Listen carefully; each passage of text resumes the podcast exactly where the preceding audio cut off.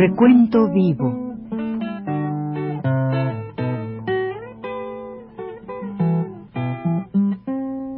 Mis décadas.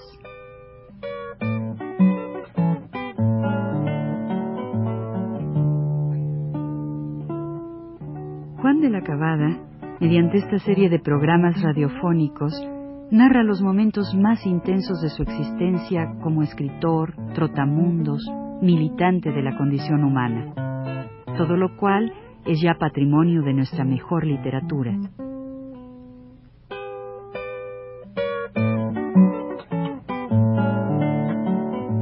Con ustedes, Juan de la Cabada. Buenas noches. En el programa anterior, me parece que hablamos de aquel meeting memorable para mí en el Teatro Ardeu, que como ustedes saben, se hallaba en la calle de Salvador, cerca de la esquina Isabel la Católica. Pues bien, al terminar, me acuerdo que decía yo que un amigo precisamente el nombre Luis Vargas Rea, pues eh, vino hacia mí enseguida con un, un gran eh, eh, manojo, digamos, de revistas. Estas revistas se llamaban El Libertador, órgano de la Liga Antiimperialista de las Américas. Entonces me pidió que me suscribiera, yo firmé la hoja de suscripción, me dio otro papel otro, otro papel, una solicitud de ingreso a la Liga Antiimperialista de las Américas, le firmé, este, y, además, como yo trabajaba en dentro de la fábrica, pues yo ganaba bastante dinero, entonces, pues le di claro todo lo que me pedía, ¿no? Suscripciones, esto, todo, dinero para eso, ¿no? Para y con mucho gusto, porque tenía yo muchas ganas de pertenecer a una organización de esta naturaleza. Pues ya con eso, se, un día me citaron un día a la Liga Antiimperialista que estaba en la calle de Bolívar, la calle de Bolívar, número, me parece que 55. El caso es que estaba casi enfrente de donde está el Tupinamba. El Tupinamba es un, es un, café, que se llama Esla, ¿verdad? Ahí, en la calle Bolívar. Al lado de la casa que vivía don Antenor Sala y que se decía, o se dice, ¿no?, que es la casa en que ocupó Bolívar, en que vivió Simón Bolívar, por eso se llama la calle Calle de Bolívar. Cuando estuvo en México, vivió en esa casa, por eso la calle se llama así, y al lado de esa casa estaba la Liga Antiimperialista. No era un local muy grande, era un local pequeño, pero bueno, allí llegamos y estaban pues estas personas que yo no, no yo no había visto este, este tipo de, de, gente, vamos, de compañeros, ¿no? De muchachos con una, inquietud diferente, digo, no diferente, sino, digamos, diferente que la mía, pero no solamente la inquietud, sino una forma de vida y una, una, una idea, ¿verdad?, sobre la vida completamente diferente de la mía, que era un chico este pues que bueno que todo casi todo lo que hacía hacía por vanidad vamos una serie de cosas no y estos no estos eran muchachos ya dedicados a la lucha. Estaban ahí gente que ha sido después importante en sus países. Estaba pues eh, los hermanos los hermanos Machado Gustavo Machado Eduardo Machado eh, Salvador de la Plaza eh, muchacho Silvita que me he vuelto a ver, que también era, era venezolano, todos eran venezolanos. Había unos peruanos, un muchacho Jacobo Hurwitz, otro Nicolás Terreros estaba allí, un compañero México-cubano, este, creo yo, un poco de origen cubano, pero mexicano en todo. Este es eh, Marco Arturo Montero, padre de un muchacho que ahora dirige teatro, Marco Antonio, se llamaba Marco Arturo el Pato, cable violín, bueno, un compañero. Y había mujeres, ¿no? Varias, muchas, algunos obreros también, Alberto Martínez, Jesús Bernal, este, eh, bueno, algunos obreros, ¿no? Diferentes tipos de obreros. Y había también allí, pues, estaban este, mujeres, ¿verdad? La compañera Cuca García, una compañera muy importante en la lucha, mujer de Díaz Ramírez, una compañera de Díaz Ramírez, un compañero muy, que trabajó en una, cuestión agraria. Este, estaba pues María, una muchacha esposa de un obrero muy significado que luego fue ferroviario llamado Juan González, eh, la, la hermana de, del famoso de este pintor, de, Javier Guerrero, este, Elisa Guerrero, que tocaba bonito la guitarra y cantaba canciones revolucionarias, la célebre, siempre muy famosa, esta Concha Bichel, este, la esposa, la mujer de Carrillo, la esposa de Carrillo, la compañera de Carrillo, María Luisa, este, bueno, unas, y estaba también, este, entre otras compañeras, pues, em, ya dije Cuca García, y otras más, y estaba Tina Modotti, una fotógrafa muy famosa, muy importante persona, que fue una fotógrafa compañera de Watson, un fotógrafo americano, y luego después, este, pues fue ya la compañera de Julio Antonio Mella, de quien vamos a hablar. Haremos tal vez un programa especial para él en el otro, quizá el otro programa, ¿no? Pues, eh, pues ellas todas allí muy, muy mm, personas hablaban de, de, los de los problemas de América muy importante pero a mí me daba cierta cosa porque yo entonces era un chico de esos de corbata de corbata muy así muy bien puesta eso que llevan los colores más o menos que se llevan así verdad entonados como se dice verdad armónicos así y peladito naturalmente como cualquiera otro se pela y este pues eh, pues un chico así no entonces ellas me miraban y yo oía que a mí me daba mucha rabia porque no decía nada, pero decía que ahí está el japonés, porque era un chico así, con los ojos muy muy muy separados, y entonces me decía, ahí está, ahí está el japonés, y yo yo lo oía, me quedaba así, no decía nada porque me daba pena. Pero cuando se acababan estas cosas, o sea, las reuniones, pues yo los invitaba a esos amigos, a los hombres, claro, a que fuéramos a un café que estaba, se llamaba el Hong Kong, un café de chinos que está entre las calles de Salvador y Mesones, es decir, una cuadra más para hacia, hacia el sur, ¿no?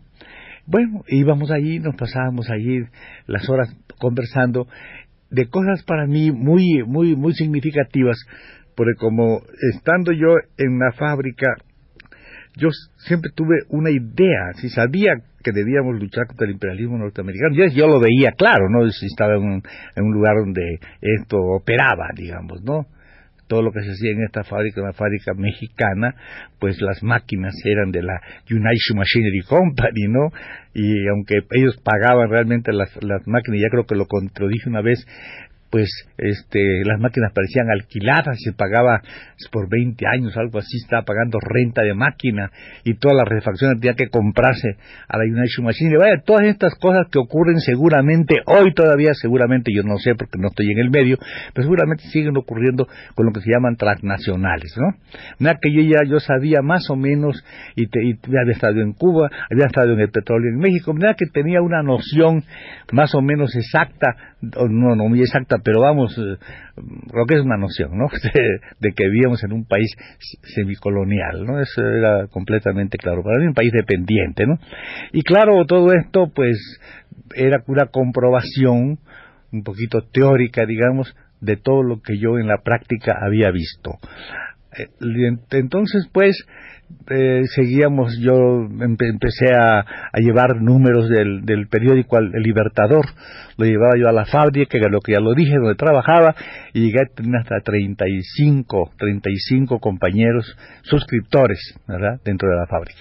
Y entonces empecé también a, invitarlos, ¿verdad?, a, a, algunas funciones de cine que se daban particularmente, se daban en la cosa de la lucha de la, de la guerra, de la guerra en China, la guerra civil en China, y me acuerdo que los llevaba yo, y a veces me arrepentí un poco, no, no, no llevarlos, sino de que fuera tan larga la función, que a veces daba a la una de la mañana, pero ahí esa gente trabajaba a las 7 y yo me, me, daba un poco, cada semana era esto, y entonces me daba un poco así de pena con ellos, porque ellos sí se levantaban, claro, a la hora, ¿no?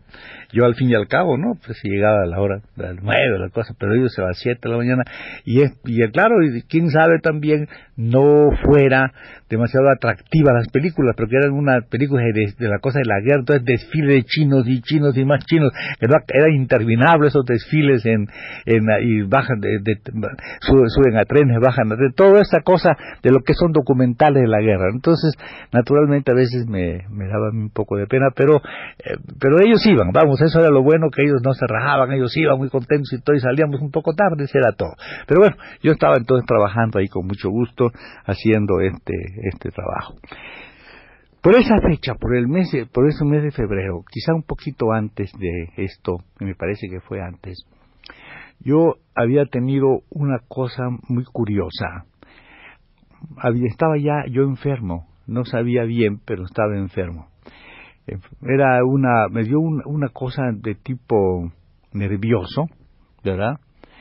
Y seguramente que era esta lucha que tendría yo entre la realidad trabajando en la fábrica esta y con esa cosa y con la gente que estaba era una vida dividida digamos una vida dividida no y hacía una cosa en el día en la noche pues otras cosas. Y en la, la, la, deseo de, de, expresarse de, de comunicarse una serie de cosas. Y luego después la cosa de estar sujeto a esta vida no este curiosa con personas que yo los he querido, son amigos y todo, pero muchos de ellos que me querían y todo, yo me daba cuenta que más que otra cosa, tenían por mí esta pequeña admiración que se tiene por un muchacho que no se emborracha, que puede tomarse dos botellas o tres y no hay nada, ¿no? Como aguanta, como aguanta, esas cosas que se dicen, ¿verdad? Y yo pues me sentí, yo era muy validoso y me quedaría muy contento de esas cosas, de los, los, esta relación, ¿verdad? Que ellos, sin saber por qué, pero esas relaciones promiscuas que yo tenía con varias mujeres, tal y cual, esas cosas, a ese tipo de gente pues no sé yo por qué siempre estaban muy muy contentos de tener me, acompañaban a los lugares verdad pues esa, para divertirse claro claro está no pues ellos no tenían otras diversiones. Y pero todo esto a mí no me gustaba no y aparte de eso de repente tuve yo una cosa muy curiosa este, que me dio una, una especie de acceso y de eso me quedaron unas, unos reflejos muy raros. De repente, en, esta, en las manos, en esta parte de aquí, sentía como si me pasara, este, como si alguien me pasara la mano, ponía yo, ¿no? O que el viento me, me, una cosa, una sensación de frío, a veces de calor, así, ¿no? Y entonces, caramba, pues, me, sí, me, ponía muy nervioso, completamente nervioso, ¿no? De, de esta, esta cosa.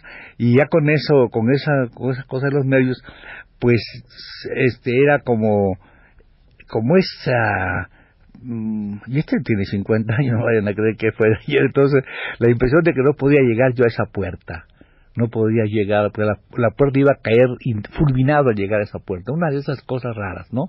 Sin embargo, este, yo trabajaba mucho y muy bien y todo, pero tenía esas sensaciones. Lo hacía a pesar mío, ¿no? siempre con una con un, un, uno, uno que está dentro de mí hay un doble que está dentro de mí que me está diciendo todas estas estos terrores estas estas cosas ¿ves? y estaba yo en ese en eso en ese tiempo pasaba yo por esa situación y me quería yo ya desligar, digamos así, prácticamente de la fábrica, pero no sabía cómo. Es decir, no sabía cómo iba a ser porque al fin y al cabo don Carlos, con todos sus defectos, vamos, que tenía, a mí me tendría mucha consideración y por otro lado, pues yo pensaba no decirle que me iba, sino pedirle un permiso y así fue más o menos como yo este tuve esta este, esta cosa de poder salir de la fábrica. Así fue como el, ese, en ese mes de, en esos meses, de aquí, de febrero a junio, son como unos cinco meses, y de aquí eh, voy a contar todas las sensaciones que tenía antes de irme, de salir de la fábrica en el mes de junio. Bueno, creo que son cuatro meses exactamente, no más o menos. Este, en la próxima vamos a contar toda esta, todo lo que ocurre en estos cuatro meses hasta que me voy a, voy a, voy a Campeche. Digo, voy a contar todo eso, ¿no? Todo el proyecto, todas las cosas para cómo salgo, cómo salgo de la fábrica, etcétera, qué me está pasando, etcétera. Y, entonces ya vamos a, a, me van a acompañar ustedes, por favor, quizás en el viaje a Campeche, a Ciudad del Carmen, que ahí me fui. ¿eh? Entonces, hasta la próxima y buenas noches.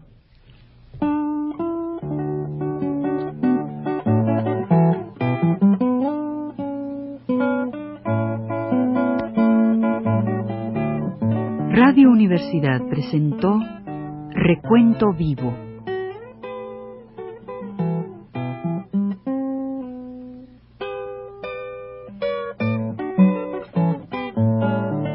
Mis décadas por Juan de la Cabada.